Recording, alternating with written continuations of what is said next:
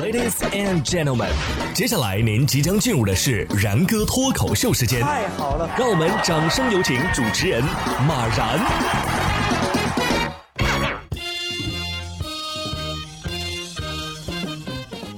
然哥说新闻，新闻脱口秀，各位听众大家好，我是然哥。驼铃阵阵，曲声悠扬，在一场精彩的开幕式之后啊，二零二二年卡塔尔世界杯二十号在海湾球场打响了。呃，但是东道主啊，首战不败的定律呢，并没有能够眷顾卡塔尔人。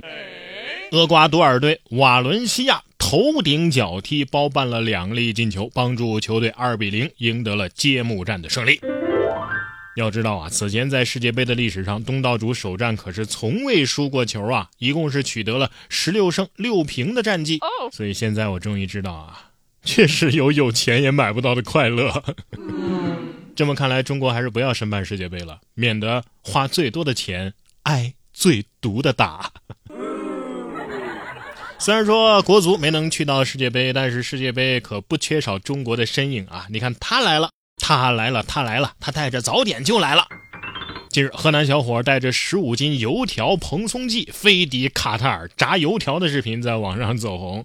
据悉，郑州的一家公司啊，为了服务本届卡塔尔世界杯，派出了一百多人以及一千五百辆大巴车。该团队已经在卡塔尔驻扎好几个月了。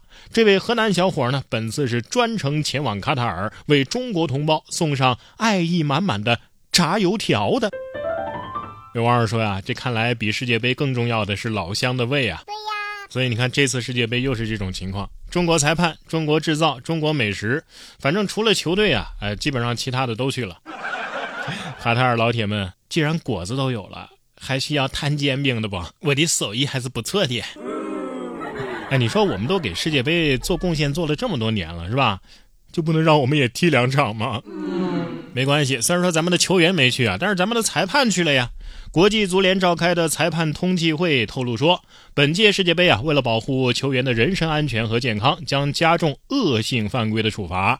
在参与本次世界杯执法的一百二十九名裁判当中，有六名女裁判亮相。国际足联裁判部负责人卡萨布表示啊，对于我们来说，最重要的就是执裁的质量，而不是性别。我希望在未来挑选优秀的女性裁判参加重要的男子比赛，会被视为是非常正常的事情。其实我觉得女性当男足比赛的裁判那不在话下呀。给大家科普一下，当裁判不算什么，还有女性当男足球队的主教练呢。对呀。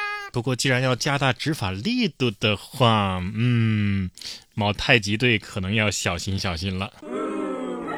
加重恶性犯规的处罚，咱们中国裁判马宁得说了，放心，有我在，没人敢以身试法。我带了两箱红牌，不罚完不走，谁让他们都叫我卡牌大师呢？以往啊，是国足带我们认识世界地理，现在啊，不光国足了，中超都能带我们认识中国地理了。十月十七号足协杯的第二轮，甘肃泾川文汇淘汰了北京国安，引发了广泛的关注。十八号，泾川县足协主席王真介绍说呀，球队成立很久了啊，去年在民政部才注册啊，注册球员呢有一百五十多人，球队的目标呢是三年内冲上中乙。呃，王真称啊，这个赛前抽到国安的时候，球队呢是抱着学习的态度去踢的，球员们发挥的也比较好啊，能赢啊，哎，还是有运气的成分。王真表示，足球让泾川站上了全国的舞台，我们一直在努力，希望通过这场比赛让大家重新认识到甘肃足球，推动甘肃足球的发展。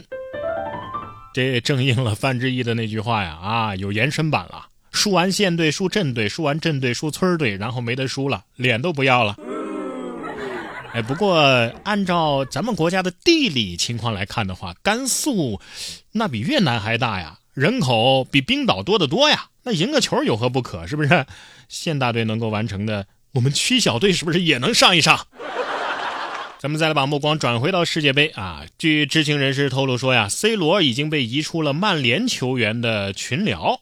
报道称，群聊的管理员呢是马奎尔和麦克托米奈。我们看到，这是马奎尔最成功的一次防守。哎呀，球队的更衣室也整宿舍那一套，四个人八个群。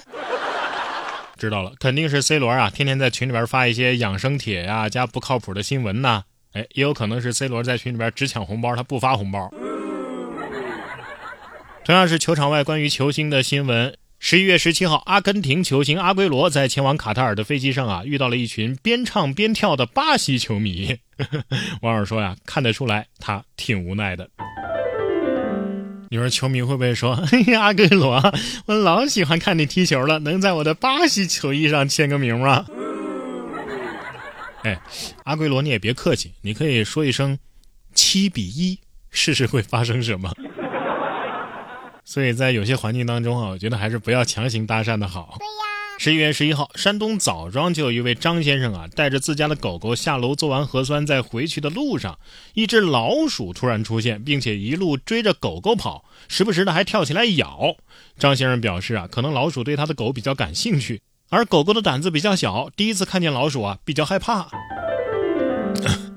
老鼠说：“我就是想交个朋友，以后照着点我，让猫啊也别小瞧了咱。”你说有没有可能这老鼠是吃了新款的耗子药啊？环境友好，无毒素、无残留啊，只能刺激耗子自己去作死，以达到灭鼠的目的。只是这狗子呀，恰巧胆子比较小，十斤的狗子一克的胆，而这一百克的老鼠可能有十斤的胆。下面这哥们儿啊，胆子倒是挺大，但是一点脸都不要啊。近日，陕西咸阳一男子吃完一笼十一块钱的蒸饺，结账的时候自称自己是探店博主，要求啊老板免单。在遭到老板的拒绝之后呢，诋毁说难吃的跟屎一样。随后，该男子还在社交平台发视频称太难吃。哼，你这差评理由就是老板收你钱呗？